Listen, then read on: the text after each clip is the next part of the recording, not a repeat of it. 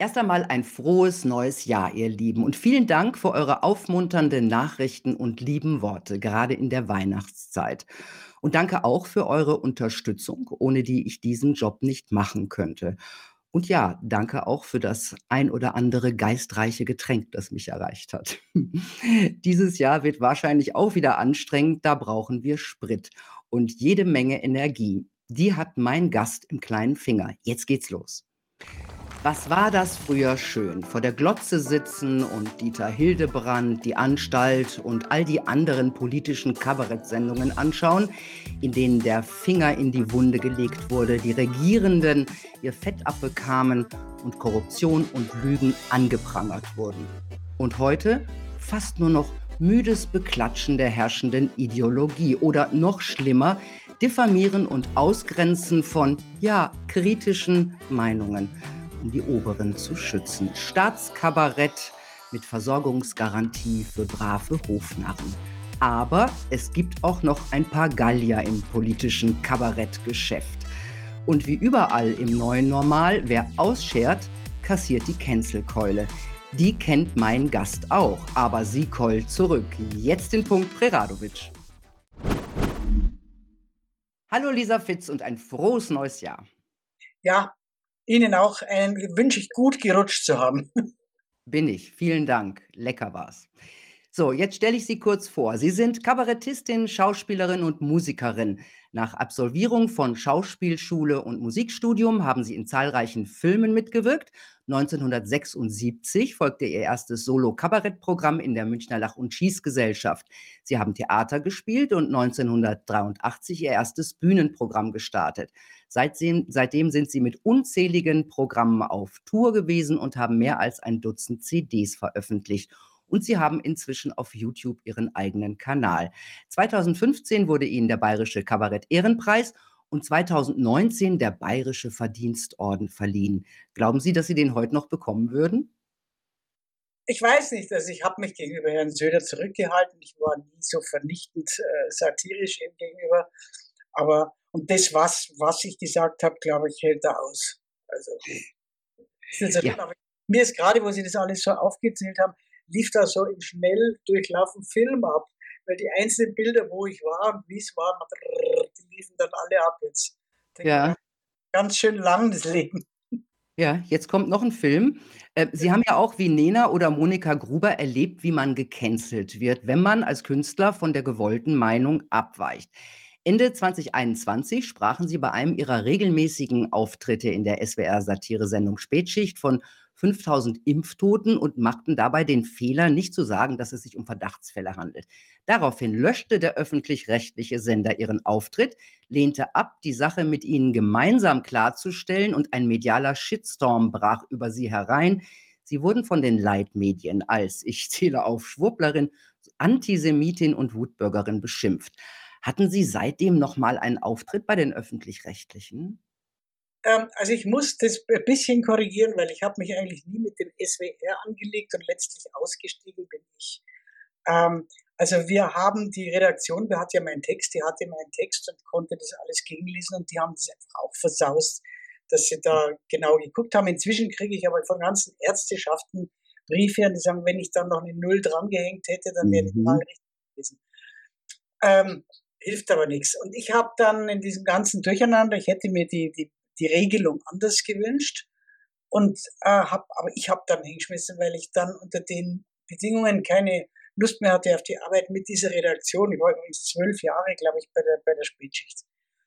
Aber man muss sagen, die Spätschicht ist eine kleine Sendung, die inzwischen eingestellt ist. Also der ganze Wind drum, also das hätte es nicht gebraucht. Und die Antisemitin bezieht sich auf was anderes. Also ich krieg so, man hat ja das, man kriegt so von allen Ecken irgendwie eins drauf und mittlerweile ist ja umstritten sowas wie Orden. Ähm, Was, Sie sind noch nicht höchst umstritten? Das ist der wahre Orden heute. krieg, also äh, man muss das halt aushalten, weil wir, ich habe in einem Programm mal aufgelistet, was in meinem Leben schon alles los war. Da ging es bis vor den Kadi in Braunau wegen des Titels Kruzifix über die Religion. Dann haben irgendwelche das kann ich Ihnen nachher erzählen. Also es war immer irgendwas und dann haben sie sich ein paar Jahre später beruhigt. Äh, dann ging es wieder weiter aber so, sagen wir mal, so extrem wie es jetzt ist, war das noch nie. Aber waren Sie jetzt noch mal bei den Öffentlich-Rechtlichen nach der Geschichte beim SWR? Ähm, nein, ich glaube nicht. Also mit dem Bayerischen Rundfunk hatte ich an sich nichts, aber das ist also ein bisschen sippenhaft jetzt. Ne? Mhm. Ähm, also ich glaube, ich reiß mich jetzt auch nicht drum, weil ich war jetzt, glaube ich, ich weiß nicht, 50 Jahre bei denen. Und ähm, es ist auch ganz schön, wenn man jetzt bei den Nachdenkseiten zum Beispiel, wenn die, wenn man die Texte nicht vorlegen muss, wenn der nicht rumgestrichen wird von irgendjemand, dessen Meinung mir eigentlich sonst wo vorbeigeht. Also diese Freiheit hat auch was für sich. Ja, und war das jetzt auch der Grund, warum Sie Ihren eigenen YouTube-Kanal gegründet haben? Da reden Sie ja ordentlich Klartext. Ähm, nee, den hatte ich schon länger. Ich habe den bloß vernachlässigt, weil äh, es war kein Bedarf, weil die, die ähm, also mir hat man, mir hat man von SWR-Seite, von der Redaktion aus, hat man mir gesagt, dass ich der bestlaufendste YouTube-Act bei der Spätschicht bin. Das war das für die natürlich auch ein herber Verlust, weil da kamen immer mehr äh, Fans rüber. Und ähm, also die haben da auch ähm, Einbußen erlitten, aber es war nicht nötig, einen eigenen YouTube-Kanal zu haben, weil es ist so verteilt worden bis zu einer Million über die Spätschicht. Und dann habe ich das natürlich vernachlässigt einfach. Dann habe ich gedacht, braucht es nicht. Und mhm. habe jetzt aber dann wieder aktiviert. ja, macht Spaß. Man muss natürlich dranbleiben. Absolut. Also bei YouTube muss man immer dranbleiben. Ja. Ähm, und ich habe ja gerade schon von diesem medialen Shitstorm gesprochen. Ich habe mich da so mal ein bisschen durchgegoogelt. Das war schon enorm. Haben die Zeitungen, die da die sich da über Sie hergemacht haben, haben die eigentlich auch mit Ihnen gesprochen? Gute Frage. Mit mir hat überhaupt niemand gesprochen. Gar niemand. Der Fokus hat sich ging in die Niederungen der Aussage, man muss Frau Fitz unterstellen, dass sie bewusst lügt. Dann habe ich mir gedacht, jetzt hat in, wie man auf Bayerisch sagt, ein Vogel rausgekriegt, sind sie vollkommen wahnsinnig geworden. Wollte dann eine Anzeige laufen lassen. Ähm, das ging auch erst mit dem SWR, ging das auch über den Rechtsanwalt, worauf die Redaktion sauer wurde, weil der Herr, gute Herr Programmdirektor, der hat, äh, hat behauptet, die Zahlen von Lisa Fitz sind definitiv nachweislich falsch. Und dann haben wir mit dem Rechtsanwalt gesagt, er kann ja die richtigen gar nicht nachweisen. Mhm. Also das wäre justiziabel gewesen, aber jetzt einmal im Ernst, wer hat Lust, äh, sein, sein Leben da zu versauen mit einem Rechtsstreit mit dem SWR, auch wenn man gute Chancen hat? Nee, äh, ganz und gar nicht. Aber es hat mit mir keiner gesprochen. Äh, erst später dann mich auch nicht gefragt, was ich dazu sage, sondern sie haben, es wurde losgetreten von der Taz, von einem Herrn Meissner, der da drin auch so ein Geschäftsmodell hat. Matthias der berühmte Herr Meissner, ja, Matthias Meissner, ja. Matthias Meissner. Und mit dem, dem habe ich sogar noch ein Interview später gegeben, weil ich gesagt habe, Sie sollten vielleicht mich auch mal fragen. Das hatte, war der dann auch, war sehr tendenziös, das Ganze. Und der hat das verbreitet und die haben alle einfach, wie sie es gerne machen, so abgeschrieben, also Copy-Paste. Und im ersten Moment ähm, denkt man, also bricht da schon irgendwie so alles über einem zusammen, wenn man denkt, das kann, das kann doch nicht sein, jetzt bin ich wirklich 40 Jahre im Geschäft und auf einmal werde ich angeblich zur Lügnerin, zur Antisemitin. Die glauben, auf meine alten Tage wäre ich plötzlich antisemitisch und habe keinen Verstand mehr oder irgend so. Und dann ähm, merkt man aber, dass es sehr vielen Persönlichkeiten, die weitaus, sagen wir mal, honorierter sind als ich, also Professoren und Wissenschaftlern, alles mögliche, dass es denen genauso geht. Renommierten Ärzten, die wirklich äh, weltweit normal Anerkennung haben, dass die auch ernsthaft und da denkt man sich, na dann. Ne? Ja, die meisten von denen hatte ich hier in der Sendung. Ja. Und ich habe auch gesehen, auch Ihr Wikipedia-Eintrag handelt inzwischen größtenteils von Ihrem Ungehorsam. Ähm, und da sind Sie, wie Sie gerade gesagt haben, ja nicht die Einzige. Hat dieses Ausgrenzen, äh, Niedermachen, hat das alles Kampagnencharakter? Ähm, naja, das hat es ja jetzt dauernd. Das hat es ja bundesweit. Also dem, inzwischen ist die ganze Welt, äh, äh, wundert sich, glaube ich, mittlerweile schon über Deutschland und diese Zensurbestrebungen, die also eigentlich überhaupt nicht mehr lustig sind.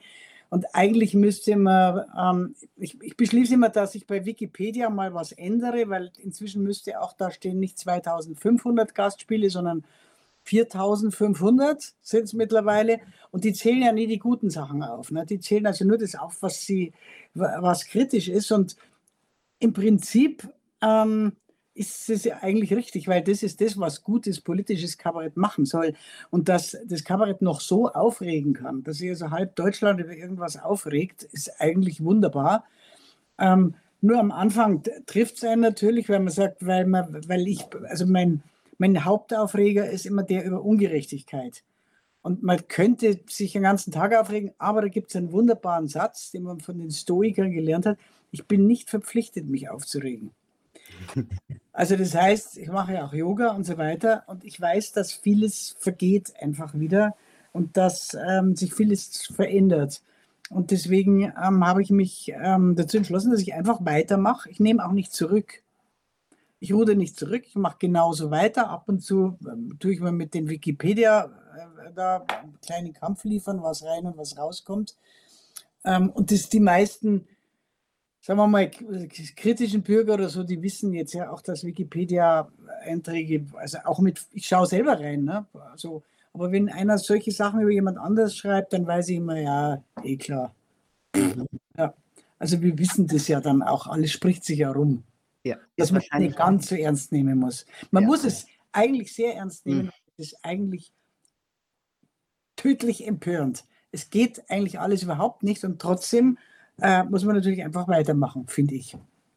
Ja, sehe ich auch so. Auch bei mir wurde ein bisschen was verändert, so ist das nicht und, äh, man kommt da ja auch selber gar nicht mehr rein. Ähm, aber die Leute regen sich natürlich auf, weil sie das jetzt viel möglicherweise vom politischen Kabarett auch gar nicht mehr gewöhnt sind, echte Kritik. Ähm, äh, wie haben Sie eigentlich nach Ihrem Shitstorm Rückhalt von Ihren Kollegen bekommen? Also, man muss unterscheiden, der Shitstorm waren ja nur die Journalistenfuzis. Ich sage Mhm so abwertend, weil das für mich solche sind. Das sind keine seriösen, keine ernstzunehmenden, keine Menschen, die hinterfragen und das neutral sind oder die Journalistenaufgabe wahrnehmen, wie sie sein soll, wie es Joachim Kaiser auch mal definiert hat, ne, dass man zuerst mal beschreibt, was man gesehen hat, dann was der Künstler vermutlich damit sagen wollte und dann drittens, ob es ihm geglückt ist. Und das ist ja, das sind ja alles nur mehr Haltungsjournalismus und muss man sagen, zum großen Teil bezahlt und gesponsert. Also das waren, das sind die, die den geschützt haben, sie nicht, nicht die Fans und nicht die Bürger und nicht die Zuschauer und nicht die Kabarettfans gewesen, sondern die, also bei denen hat mir das eigentlich viel mehr Zulauf gebracht, weil die natürlich genau beobachtet haben, wer ist da stehen geblieben in dieser Zeit aufrecht und wer hat Hasenpfötchen-Kabarett gemacht und Regierungskabarett, ne, damit er im Fernsehen bleibt und weiterhin sein Geld kriegt. Und, so. und die verlieren teilweise jetzt nach und nach Zuschauer. Ich nenne natürlich keine Namen, aber ich weiß von Leuten, um auf Ihre Frage jetzt nach dem Umweg zurückzukommen, Kollegen Rückhalt vom Otti Fischer vielleicht, der war immer sehr, sehr gerecht und ist auch allein dann aufgestanden für mich oft oder so. Aber ähm, sonst, ähm, Matthias Richling hat damals bei der Sendung, der hat sich stark gemacht und ist dann zur Redaktion und hat gesagt, das könnt ihr doch nicht machen mit der Lisa und so Also so vereinzelt schon, aber der Großteil, die sind sogar äh, gegen mich dann vorgegangen. Also Kollegen, die, das es spaltet sich natürlich jetzt auch die, die Kabarettszene spaltet sich ja auch.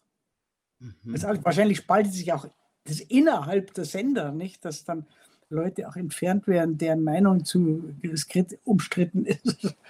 ähm, also alles spaltet sich und früher nannte man das halt Diskussion und heute nennt man Spaltung. Bloß wenn ich, also abschließend jetzt noch, da habe ich zu lang geredet, aber wenn, äh, wenn ich, ich bin gerade dabei, äh, wir sind dabei, gesammelte Werke rauszubringen und mein Sohn, der ähm, macht den Lektor da und guckt alles an. Und wenn ich da Texte sehe von 2008, von 2010, dann weiß ich bei manchen, das könnte ich heute nicht mehr sagen. Wenn ich einen Scheibenwischer anschaue, könnte man heute nicht mehr sagen.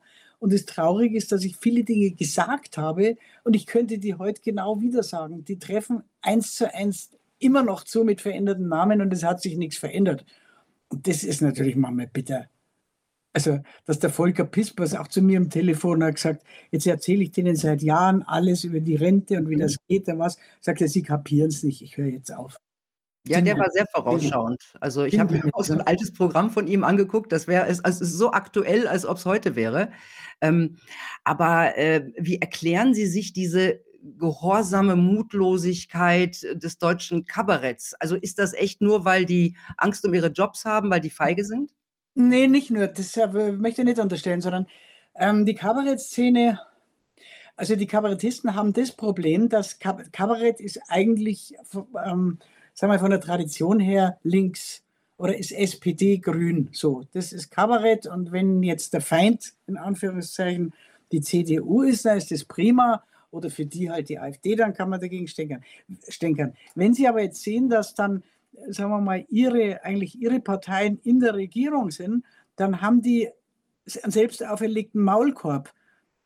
Was eigentlich falsch ist, weil der Dieter Hildebrand war ein alter SPDler und hat die SPD aber immer heftig auch kritisiert. Sehr ironisch und mit, mit, mit der hatte ja keinen Degen, der hatte ein Florett, ja, mit dem er gefochten hat und auch sarkastisch, aber der hat das kritisiert, der hat sich sogar mit dem Programmdirektor angelegt. Aber es kommen äh, von außen solche Zensurmaßnahmen, dass die natürlich schon, muss man sagen, ähm, berufsschädigend sind. Also wenn Veranstalter zum Beispiel diesen Wikipedia-Eintrag lesen ähm, oder die angeschrieben werden von manchen äh, meine Gegner, nicht? Dann, dann sagen die sich vielleicht auch, oh nee, mit der Fitz, es gibt Schwierigkeiten und so, lassen wir mal lieber. Ist das also, schon passiert? Ja, ja, es ist zum Beispiel in Wetzlar, da hatten wir, da bin ich schon seit Jahren beim großen äh, Festival, da kommen 900 Leute im Rosenkärtchen, ist immer voll. Und dieses Jahr auch. Und dann haben, die, dann haben jetzt irgendein Politiker sich aufgeblasen und hat gesagt, wie kann man eine Querdenkerin äh, wie Lisa Fitze auftreten lassen? Ich habe gesagt, ich war nie Querdenkerin. Ich war nie Impfgegnerin. Sondern ich mache darauf aufmerksam, dass man vielleicht äh, die Leichen aus dem Keller holen muss ab und zu, nicht im wahrsten Sinne des Wortes. Und ähm, dann sind dann haben die eine Demo gemacht, dann ging das in der Zeitung wochenlang hin und her. Ich habe aber auch ein Interview gegeben, also groß, war, das war immerhin, ne? War auch gut. Und dann äh, an diesem Tag stand, haben die eine Demo sich nicht entblödet, dass so 25 picklige Gestalten mit, mit so Dings, kein, dem Antisemitismus keine Bühne. Also ich bin alles, jetzt Querdenker, alles. Da standen sie da und äh, dann sind 900 Leute an denen vorbeigelaufen und haben die angeschaut und gesagt, was ist denn das für ein Scheiße? Und sind alle in die Veranstaltung und haben, äh, fanden das toll. Und der von der Zeitung, der kritisiert hat, der hat es nicht geschafft, schlecht zu schreiben, aber er hat es dann so ein bisschen runter. Ja, es sind schon Stammtischwitze dabei und naja, das Volk johlt. Aber er konnte, er konnte nicht aus. Und das hat mir dann eine stille Genugtuung verschafft. Auch, dass die Veranstalter vorbildlich Rückgrat hatten. Die haben gesagt, das kommt für sie nicht in Frage, auch nur einen Zentimeter zu weichen. Nichts, nada. Und die meisten kennen mich seit 40 Jahren. Also die tun den Teufel und dem nachgeben. Also ausgeladen wurden sie noch nicht, weil das passiert auch kritischen Künstlern ja, inzwischen. Ja. Einmal in Bremen, die haben ähm, irgendeinen Beitrag, der beim Schleich lief, haben gesagt, der ist rassistisch, das habe ich vergessen. Rassistisch. Ich war mit dem Perser verheiratet, dann mit dem Kubaner, jetzt lebe ich seit 20 Jahren mit dem Wiener. Also Ausländerfeindlichkeit kann man mir schon mal nicht vorwerfen. Und ähm, dann da war ich aber rassistisch, weil ich dann einen sehr überhöhten Beitrag gemacht habe, der eigentlich nur zeigen sollte, wo die Angst sitzt, da geht es lang. Und das war ein Beitrag, wie Deutschland dann später ausschaut, wenn es so weitergeht. Und den haben sie weiter rassistisch ausgelegt. Und die haben, die haben mich dann äh, ausgeladen irgendwo in Bremen oder sowas. Bremen, wo ist Bremen? Ja, allem das überhaupt? Sie mussten aber dann bezahlen, ganz einfach. War auch schön, weil ich äh, bin zu Hause geblieben und habe das Geld gekriegt und äh, ich mhm. habe gesagt, ja dann. Also es bleibt dann wirklich nur der, der Humor. Man muss, man, muss, also in diesem Deutschland, ich glaube, man kommt nur mit Humor durch. Ja, ohne Humor. Das sind die Leute, die in Depressionen verfallen, die tun ja. mir auch richtig leid. Ja. Ähm, aber haben Sie selber schon mal sich dabei ertappt, dass Sie eine Schere im Kopf angezündet haben? Also wo Sie ähm, selber sagten, ach, kann ich das heute noch sagen? Ähm, also es ist ja so, die Schere, das, das passiert ja immer vorher, wenn man, man schreibt. Also ich schreibe, mhm. äh, dann genau. schreibe ich, dann ist der Beitrag, äh, sagen wir mal, er soll zwei Seiten sein, also zuerst einmal dreieinhalb, nicht? Da muss was raus. Dann wird das kürzer, immer kürzer, dann wird es eingedampft, pointiert. Und dann gibt es bei mir selber vielleicht zwei Sätze, äh, wo ich sage, muss jetzt gerade nicht sein, könnte falsch ausgelegt werden. Also die ähm, tue ich vielleicht raus. Dann, wo man sehr, wo ich sehr lange sehr vorsichtig war, weil das wollte ich mir nicht auch noch laden, aufladen, ähm, zur Migrationsstellung zu nehmen. Weil das ist so heikel und da war ich der Bildzeitung dankbar zum ersten Mal in meinem Leben, dass die den Schritt vorausgegangen sind und das sich getraut haben, die waren das nämlich, haben das benannt und haben gesagt, Leute, ähm, das geht nicht nur um, wir sind so gute Menschen und wir müssen alle, sondern ja, es gibt wirklich Probleme damit. Und ähm, dann ist das, ähm, dann dürfte man also drüber reden offiziell, da habe ich aber noch nichts geschrieben, weil mir das, äh, also da bin ich vorsichtig, damit da nicht noch, ähm, weil da noch ein Damoklesschwert hängt. Und ähm, weil es mir auch als Mensch schwerfällt, weil ich. Man muss das so differenzieren. Also man ich, muss es genau. Genau, und das ist natürlich ja. schwierig, wenn man pointiert etwas äh, auf den Punkt bringt. Da, also, und das ist halt ein Thema, ja, ich kann das gut verstehen. Also ich tue mich da auch schwer und mir wird dann halt äh, das Differenzieren schon vorgeworfen inzwischen. Naja, aber das, man muss das, weil die, die ganze Migration, die ruht ja auf mehreren Säulen. Die ruht auf der auf der, also auch auf der Menschenliebe, mhm. aber auch auf dem Rassismus, der vorhanden ist. Also nicht ruht auf den Säulen, sondern das sind die, die das tragen oder zusammenbringen lassen. Dann auf der Finanzierbarkeit, dann auf der zunehmenden Kriminalität und aber auch der Tatsache, dass wir natürlich alle Welt äh, unseren Wohlstand also armen Ländern verdanken oder dass vorwiegend Amerika unter Teilnahme von uns dann Kriege in die Länder treibt, äh, treibt, äh, trägt und die Flüchtlingsströme generiert wieder. Das ist also, das ist so ähnlich, wie wenn jemand sagt, ähm, was gibt es heute Abend und Sie sagen Essen. Dann muss ich sagen, ja, gibt es Fleisch oder gibt es das oder so. Das ist, mhm. kann man dann differenzieren. Und es wird nicht differenziert, sondern die Leute haben eine Meinung, aber keine Ahnung. Und sie differenzieren nichts. Und sie haben, also jeder denkt, er hat eine eigene Meinung, bloß woher hat er vergessen. Ja, aber liegt es nicht auch auch daran, dass Debatte quasi nicht mehr gewünscht ist? Also, äh, wenn man debattieren würde, könnte sich ja jeder alle Meinungen anhören und sich dann eine eigene bilden. Das ist aber ganz deutlich nicht gewünscht und, ähm, es wird auch nicht offen über Problematiken gesprochen. Das ist also etwas, was ich was ich persönlich dieser Regierung ganz groß ankreide. Ähm, ich, äh, genau, und ich glaube, das hat damit angefangen, also ich trete wahrscheinlich in den nächsten Fettnapf, aber mit dem Sponsoring von, äh, von Journalisten und der Be Bezahlung von denen, steht ja inzwischen, äh, kann man das auch nachlesen, wenn man ein bisschen googelt, ne? wer wie viel bekommen hat. Also der Spiegel auch von Bill Gates finanziert und wo die Geldströme fließen und wes Brot ich esse und so weiter. Ne? Und da, da natürlich dann, also wenn ich denke an Spiegelberichte von früher, die waren so kritisch, wir haben uns gefreut, wenn der Spiegel kommt. Ne? Weil wir gesagt haben, da kriegt die Regierung mal eins auf die Mütze, egal welche. Und ähm, jetzt ist halt so, dass eigentlich die Nachdenkseiten sind das, was früher der Spiegel war. Das sage ich jetzt mal, ist meine Meinung. Und das gefällt, gefällt Matthias Meissner aber auch nicht, ne? Nein, nein, nein, der ist ja, der will ja Deutschland säubern von so bösen Menschen wie uns. Mhm. Der hat ja auch über die Nachdenk hat er nicht auch über die Nachdenkseiten geschrieben? Doch, die haben, die sind ja ein verschwörungstheoretischer, äh, also inzwischen ist ja Verschwörungstheorie ist ja eigentlich auch eine Ehrung, weil man muss, der Unterschied hat mal jemand im Internet geschrieben, der Unterschied zwischen Verschwörungstheorie und Realität ist die Zeit. Genau, sind sechs Monate normal. Sechs Monate. Also man, muss, man muss bloß warten, aber selbst wenn es so ist, die lügen ja weiter. Ne? Der Herr Lauterbach, der erzählt einfach nach wie vor unbeirrt das Gleiche. Er sagt, die Impfung ist ganz sicher, die Impfung verhindert äh, Ansteckung, die Impfung verhindert, was weiß ich, er erzählt das Gleiche, obwohl längst die Erkenntnisse ganz anders sind. Genau. Ich, ich ja, es, es, warte darauf, dass diese Menschen ihres, ihrer Pöstchen enthoben werden irgendwann. Ja, aber äh, die Medien haben eine große Mitschuld, weil im Grunde sind die ja, dafür da, das ist ihre Aufgabe, sowas aufzudecken. Äh, tun, sie, tun sie nicht. Ähm, sie haben vorhin gesagt, Otti Fischer und äh, Matthias Riechling, das waren die, die ihnen den Rücken gestärkt hat, ja. sind auch die Älteren, ja, also, ne? Ja. Ähm, äh, früher ist es ja, früher ging die Rebellion ja oft von den Jungen aus. Jetzt hat man schon den Eindruck, dass es die Älteren sind, die sagen, Vorsicht, äh, wir, wir gleiten ab oder so weiter. Was sagt uns das über die Zukunft? Ähm, naja, normalerweise ist, die, der, ist es so, dass der, der, der, der junge Hund, der rennt voran ne, und denkt nicht so viel nach und der bringt aber das Feuer und den, den, die Rebellion rein sagt, komm, wir gehen in den Wald und äh, jagen oder irgendwas. Und der alte Hund sagt, Vorsicht, weil ich kenne das schon, ähm, so und so viele Jahre, da wäre ich mal so, also der, der, die, die Alten sind weise und mahnen zur Vorsicht und die Jungen sind dumm genug, um in jede Falle wieder reinzutappen. Ähm, und jetzt im Moment, es gibt nicht viel äh, Kabarett, weil man es im Moment tatsächlich geschafft hat, das allzu kritische Kabarett dann nach rechts zu schieben, angeblich.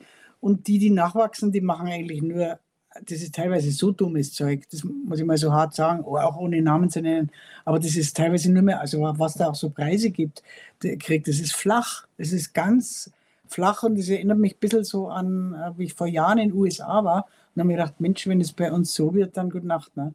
Ja, das also man ja hat das begriffen, wie man das, wie man das einfach ausräumt. So Comedy halt, so, äh, oder? Ja. Das ist eigentlich nicht mehr politisches Kabarett gibt es eigentlich nicht mehr. Und ich meine, so Sendungen wie die Anstalt, die ich früher, äh, Georg Schramm und so, wie, die habe ich ja wahnsinnig gern gesehen, ja. Ja. Und äh, jetzt ertappe ich die dabei, dass die äh, Menschen wie Wodak aufgrund seiner Haare diskreditieren und so, so richtig in Stürmermann, also ganz schlimm. Ähm, ja. Sie haben den Auftrag bekommen, jemanden niederzumachen, gegen den eine Kampagne läuft. Das war 2020 gegen Dr. Wodak und die Anstalt hat da mitgemacht. Also ist das politische Kabarett eigentlich tot, also zumindest in den öffentlich-rechtlichen?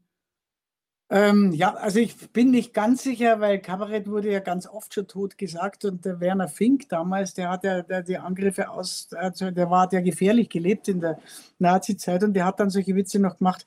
Äh, da saßen dann so, so Nazi-Dinge, äh, Leute im Publikum und haben ihn beobachtet und hat er zu denen gesagt, nach dem Witz hat er gesagt, kommen Sie mit oder soll ich mitkommen? also das war so hart an der Grenze und ähm, nachher hat sich das dann auch wieder verändert. Es gibt immer Zeiten, äh, die, wo, wo man denkt, es ist tot, das Kabarett, und darf nichts mehr. Aber ich, äh, ich will trotzdem die Hoffnung nicht aufgeben, dass es vielleicht wiederkommt, wenn sich die politischen Verhältnisse ändern. Weil wir haben ja jetzt, also die Moralapostel sind ja jetzt gerade, die haben ja Oberwasser. Also die, damit meine ich die Grünen. Ich war selber, ich war mit von Herzen Grün in den 80er Jahren, aber da war ein anderes Personal als jetzt. Also wenn es um die Umwelt geht und, und solche Geschichten, na klar. Aber wenn man, wenn man das zu Ende denkt, fragt man sich natürlich, wie soll sich das ändern? Also ich meine, mit welchen Parteien soll sich das ändern? Ähm, also ich wäre sowieso, so, ich weiß noch, ich kann mich noch gut erinnern, wie die Grünen aufgekommen sind in den 80er Jahren. Die wurden beschimpft und die haben ja Jahre, Jahrzehnte lang haben die minimale Prozente gehabt. Nicht? Das, war, das war ja, und dann haben gesagt, die mit ihren Touren schon, diese Idioten, die Sonnenblumen und dann stricken sie, die gehört doch weg, die muss man bekämpfen, die muss man Dinge und so weiter. Und jetzt ist die AfD dran, äh, gegen die so vorgegangen wird und ich, ich bin wirklich, ich bin eine lupenreine Demokratin finde ich, wirklich. Und ich finde, ähm, wie ein Schweizer hat gesagt, bei uns ist das so, wenn eine Partei viel Erfolg hat, dann lasst man die einfach mal mitregieren und schaut, was sie kann. Oder wenn sie nichts kann, dann verschwindet sie von selber wieder.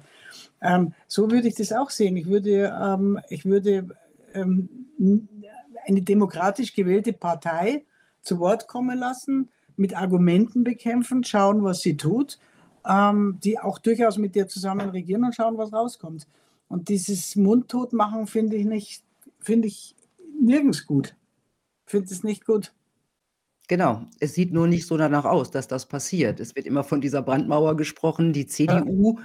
wenn die CDU wäre eigentlich der klassische äh, Wahlsieger ja. und würde niemals zum Beispiel ähm, mit einer AfD als Juniorpartner gehen in keinem Land. Also das müssen sie hoch und heilig versprechen, weil sie ja sonst natürlich auch mit einem großen Shitstorm durchs Land gejagt werden. Also Friedrich Merz hat ja mal so gesagt, naja, man muss auch in den Kommunen mal mit den anderen reden und hat schon den Shitstorm abbekommen. Also das sieht danach nicht aus. Naja, wenn er Rückgrat hätte, dann würde er mal zu irgendwas stehen. Das gilt auch für den Herrn Söder, das gilt für alle. Die sagen irgendwas und dann nehmen sie es sofort wieder zurück und ziehen einen Schwanz ein, muss man wirklich sagen.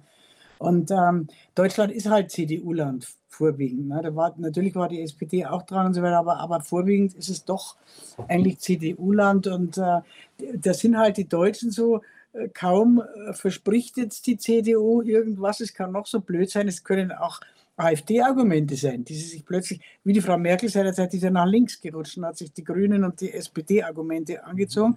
Und jetzt äh, bedienen sich halt die CSU bei der, bei der AfD. Und wenn die das sagen, dann sind viele Bürger so, dass sagen, ja, wenn die, wenn die CDU, wenn die, die das jetzt auch machen, dann, dann kann ich ja, puh, dann kann ich ja Gott sei Dank wieder CDU wählen. Und dann glauben sie wieder alles wie für jede Wahl. Und ähm, wir, wir wollen einfach die Harmlosigkeitserklärungen der Politiker glauben. Ja. Mhm. Und ja. Also Bürger, der, der, mündige Bürger liegt auch schon ein bisschen in der Vergangenheit. Jetzt spätestens seit Corona werden Bürger ja auch Kinder behandelt. Also Man sagt, ja. man sagt, Eigenverantwortung sind die nicht fähig, also müssen wir ihnen Befehle geben. Und ich habe den Eindruck, ganz viele Leute haben sich schon daran gewöhnt. Wie erleben Sie das? Naja, das gehört ja zu den, zu den ich habe die mal bei den Nachdenkseiten irgendwo aufgelistet, die zehn Manipulationstechniken. Habe ich gesehen. Dass, dass man halt die Leute wie Kinder behandelt und denen das abspricht. Und ähm, ja, das ist so. Und ist, klar, das hat, das hat Methode und offensichtlich wirkt es auch, weil viele, das Problem ist auch, dass viele Leute sind erschöpft durch die Corona-Zeit. Viele haben auch finanzielle Einbußen. Sie sind erschöpft beim Kämpfen. Sie, sind, sie haben keine Lust mehr. Und es tritt natürlich bei jedem die Gefahr ist, dass irgendwann der Moment eintritt, der Resignative, wo man sagt, ach komm, lass sie doch machen, ist eh wurscht, wird schon irgendwie weitergehen. Oder ich habe mit einer Freundin telefoniert, die hat, äh, wo ich gesagt habe, sie gefragt, wie geht's dir? Sage ich, ja gut und äh, Gesundheit auch gut. Ja, sage ich nur die politische Situation. Dann sagt sie, die Situation außenrum, sagt sie, was meinst du? Und dann sagt sie, naja, die ganze, sagt sie, ach, ich kann das alles nicht mehr hören. Uns geht es doch so gut. Dann habe ich gesagt, ja, dir vielleicht, ne, als Mensch, im, also mhm. du hast Wohlstand und dich, aber schau dir mal die anderen Leute an. Ne? Denen, denen geht es nicht so gut. Und viele, gut, jetzt gehen sie auf die Straße, die Bauern sind jetzt aufgewacht und, und wehren sich. Aber viele haben ähm, resignieren, haben keine Lust mehr, weil die haben ja andere Aufgaben auch noch. Die haben eine Familie, die müssen einen Job machen, die müssen. Ähm, so, das ist dann unsere Aufgabe halt. Das ist die wirklich die Kabarettistenaufgabe, dass man aufrecht stehen bleibt und weiterstichelt und äh, ähm, sich nicht die Butter vom Brot nehmen lässt. Ja, Sie haben ja einen neuen Song, der heißt Der Journalist. Schon kommen wir nochmal zu den Journalisten. Da singen Sie von einem Journalisten, der wieder ehrlich arbeiten will ähm, der, verliert, der, verliert, natürlich seinen Job dann dabei, ja. Ähm, ist aber glücklicher. Das ist ja eigentlich wirklich eine grauenhafte Entwicklung. Also wir haben es ja auch in den letzten Jahren gesehen, kritische Meinungen, Videos und so weiter werden gecancelt. Nachdenkseiten werden diffamiert. Der Verlag von Monika Gruber knickt wegen eines Shitstorms jetzt ein und will das Buch säubern. Die EU will mit dem Digital Services Act ähm, in Zukunft entscheiden, was die Wahrheit ist und was weg muss. Da muss man sich doch die Frage stellen, sind wir eigentlich noch in einer echten Demokratie oder rutschen wir da gerade raus? Ähm, ja, Demokratie insofern, ich kann jetzt überall meine Meinung sagen. Ich komme nicht in Gulag oder so, das habe ich neulich auch schon gesagt, ich werde nicht eingesperrt.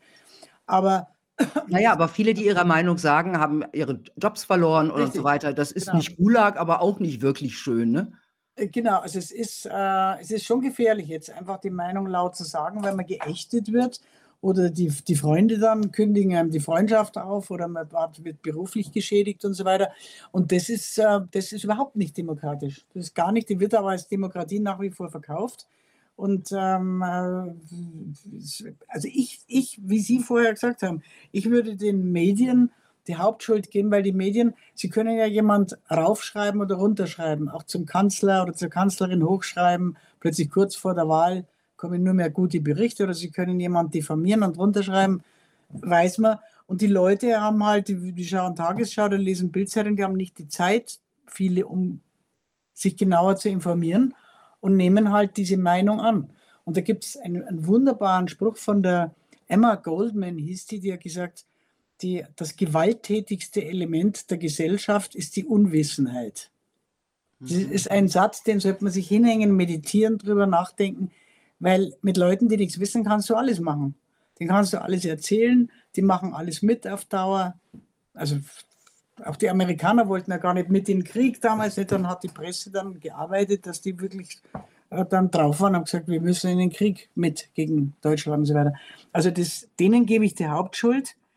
Ähm, und ich weiß nicht, ob es nur an der Bezahlung liegt, aber es sind viele dabei sicherlich, die das glauben, was sie da, die das ja, glauben, die das glauben, was sie nicht wissen.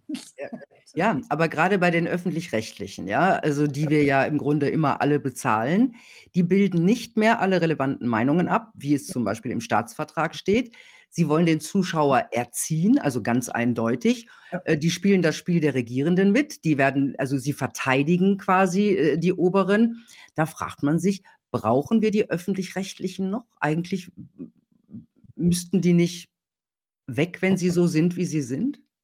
Ähm, also in das steht ja auch in der, wie heißt sie, glaube Landesmedienanstalt, nennen sie sich das mhm. genau nicht. Da steht ja drin, dass das die Vielfalt der Meinungen ist eigentlich äh, grundlegend ne, mit der Wünsche. Und das ist, ja, das ist halt theoretisch. Ne? Mhm. Und ähm, ich hätte nichts gegen die öffentlich-rechtlichen, ich hätte auch nichts gegen die, sie müssen, wenn sie sich nur aufmachen, wenigstens ein bisschen, also ich kann die gar nicht mehr anschauen, ich kann fünf Minuten schauen, dann wird es mir immer dann drehen, muss ich abdrehen. Ja, aber sind die überhaupt hätte. reformierbar? Bitte? Ich, ich frage mich, ob die reformierbar sind. Ich meine, Sie sagen ja, die müssten einfach nur anders werden, aber wie sollen die anders werden? Das ist ja systemisch. Es ist systemisch, aber sagen wir mal, es ist ja ist doch so, dass zum Beispiel der Regierungssprecher wechselt dann zum Bayerischen Rundfunk als Intendant und umgekehrt ist eine Fluktuation. Das haben die in, in Amiland ja auch. Ne? Da wird der einer der äh, Vorstand von der Ölfirma, es wird dann Minister und das sind so Drehtürgeschichten. Ne? Und in dem Moment, wo, wo alle merken würden, äh, dass die Leute, die, das Volk, sage ich mal in Anführungszeichen, also die Bürger, das äh, nicht mehr mitmachen, dann müssten sie ja auch ein bisschen ihr Fähnchen wieder andersrum nach dem Wind richten. Ich hätte auch gar nichts gegen die GEZ-Gebühren. Weil ich meine, Tatorte und so weiter, die finanzieren sich nicht von selber. Wenn die Leute halt Tatort schauen wollen und der immer noch sieben Millionen hat oder so, der ja, muss, aber die, Tat, bezahlt werden. Die Tatörter aber, verlieren Zuschauende, habe ich jetzt ah, gelesen. Weil die werden auch sehr, sehr vogue inzwischen und äh, gefällt halt auch nicht allen. Ne? Es ist auch, es hat sich bis auf die Pilcherfilme hat sich das erstreckt. Es gibt jetzt kein Pilcher mehr ohne ein schwulen Pärchen ähm, oh, dann sind äh, muss Behinderte müssen mit drin sein, muss ganz korrekt sein. Und die standen natürlich so nie in dem, aber sind in neueren jetzt, also nicht Pilcher, aber in die, in, der, in die, Art dieser Filme. Also das hat sich, der streckt sich jetzt auf alles. Das Herzkino wird Vogue. Und was, was, genau, was mich so stört, als, als Menschenfreundin, mich stört nicht, dass man schwarze Menschen nicht anschauen soll wie, wie jemand vom Mond und sagen, wo kommst du her, sondern dass man normal mit denen umgeht, das ist ja logisch. Aber mich stört dieses Aufoktroyieren und diese Penetranz, mit der das uns allen täglich im Übermaß verordnet wird. Ob es in der Werbung ist, in den Nachrichten, in den Filmen ist. Es wird mir ständig jetzt gesagt, was ich denken soll. Und das ist schon äh, neu. Also so, so schlimm war es noch nie wie jetzt. Das ist richtig. Und in den zehn Geboten der Mächtigen haben Sie auch von der Angst gesprochen, dass Menschen, dass es auch ganz wichtig ist für die mächtigen Menschen in Angst zu halten. Jetzt hatten wir ja Corona, wir haben Kriege, äh, jetzt ganz großes Thema Klima, das gerade so richtig aufdreht. Haben Sie den Eindruck, dass das Klimathema so gut funktioniert wie das Corona-Thema bei den Leuten? Also zuvor noch ein Satz, den finde ich toll, der heißt, ein Volk ohne Angst wird frech. Mhm weiß nicht mehr, wo ich den habe, finde ich toll, sollte sich jeder merken, ein Volk ohne Angst wird frech. Und je mehr man die Leute spaltet, natürlich, ähm, und auseinanderdividiert, je mehr man Identitäten man ihnen nimmt, also das Mannsein, das Frausein, das Deutschsein, das Familiensein, die, die Religion, desto weniger kriegt man, haben die natürlich die Möglichkeit vom Zusammenhalt. Also etwas, was völlig aufgespaltet ist, hält nicht mehr, hat keinen Zusammenhalt mehr. Ähm, und ich glaube auch nicht, dass das erwünscht ist, weil es ist leichter zu handhaben, so ein zerfieseltes Volk. Und man will eigentlich nur den, habe ich immer gesagt, den, den klickenden Einzeller. Also der kauft, der mit One-Click dauernd vor dem Bildschirm sitzt und kauft und vor dem, vor dem Bildschirm vereinzelt, vereinzelmenscht. Und das, das hat schon Methode, also letztlich geht es ja immer irgendwo ums Geld. Mhm. Äh, letzt, letztlich also folge dem Fluss des Geldes, folge dem Geld, dann weißt du, was los ist. Jetzt habe ich Ihre Frage vergessen. Was war die? die Frage, ob das Klimathema genauso gut funktioniert in Sachen Angst wie das Corona-Thema. Ja, bei, bei, anderen schon, bei mir nicht. Also ich sehe da letztlich, ich bin ein Natur, eine Naturfreundin, das klingt ein bisschen vorgestrig, Natur, aber trotzdem ist es so. Ich finde nicht, dass man Millionen von Plastiktüten, die 500 Jahre zum Verrotten brauchen, dauernd verschwinden muss. Ich finde, dass man uns auch darauf aufmerksam machen kann, dass wir Energie sparen können. Das ist alles richtig. Ne? Aber das heißt jetzt alles nur mehr Klima. Das heißt nicht mehr Umwelt, das heißt nicht mehr, nimm nicht so viel Plastik, das heißt, sondern das gerät völlig außer Acht, sondern das ist das große Wort Klima und das ist wie eine Religion und das ist natürlich auch ein Geschäftsmodell bei aller möglichen Richtigkeit. Ähm, die maße ich mir nicht an zu beurteilen, aber ich würde mehr sagen, wir sollten nicht so handeln, als hätten wir einen zweiten Globus im Kofferraum. Mhm.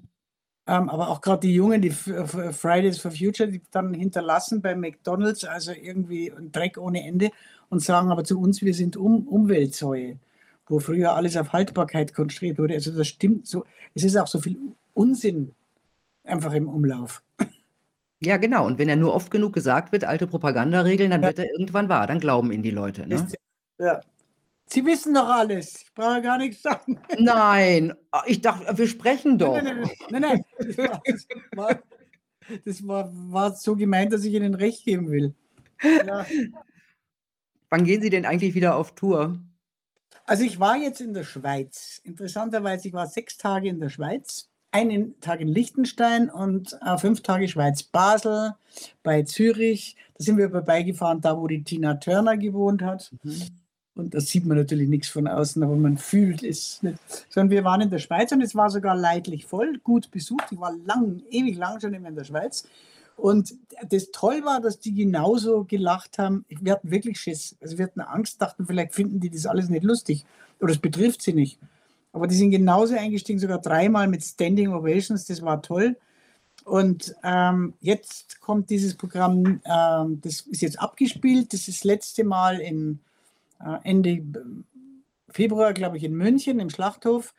Die Derniere nennt sich das ist aus und dann ab März kommt das neue Programm und das heißt Avanti Dilettanti wer auch immer alles damit gemeint ist. Und äh, das muss ich, da bin ich jetzt gerade dabei. Kommt der Name Habeck in dem, in dem Bühnenprogramm vor? Ja. Mit Lust. Mit Lust. Aber man weiß gar nicht, wo man. Man muss immer. Haben Sie eigentlich schon eine Wärmepumpe? Nein, die geht bei uns nicht. Wir, wir sind der typische Fall. Wir wohnen am Land. Das ist ein ganz altes, großes Gebäude. Und ähm, wir haben weder die Möglichkeit, vom, von der Gemeinde irgendwo bespeist zu werden mit Energie, noch können wir Wärmepumpe, das ging hier nicht. Also wir, keine Ahnung. Und die, die Ölheizung, Zentralheizung läuft noch. Und was dann passiert, da kann man also wahrscheinlich beten. Weiß nicht, was man, da muss man sehen. Ich würde mir aber auch keine einbauen. Äh, ich weiß nicht, vielleicht wenn ihr Reihenhäusl hätte, aber die sollen, da soll es schon die ersten Prozesse geben wegen Lärm mit den Nachbarn. Weil ja, der schon. baut die, auf seinem Grundstück baut jeder die Wärmepumpe dann möglichst weit äh, weg von sich die macht ja auch so. Und dann hat die der andere vom Schlafzimmer. Bei dem ja, so. Und dann werden die froh sein, wenn der Strom dann ausfällt. Ne? Dann wird es leiser. genau. stundenweise, wie in Kuba. genau. Ah, vielen Dank, Lisa Fitz, für dieses sehr muntere und wie ich finde auch sehr aufmunternde Gespräch. Schön, dass Sie da sind und schön, dass es beim Kabarett noch Gallier gibt.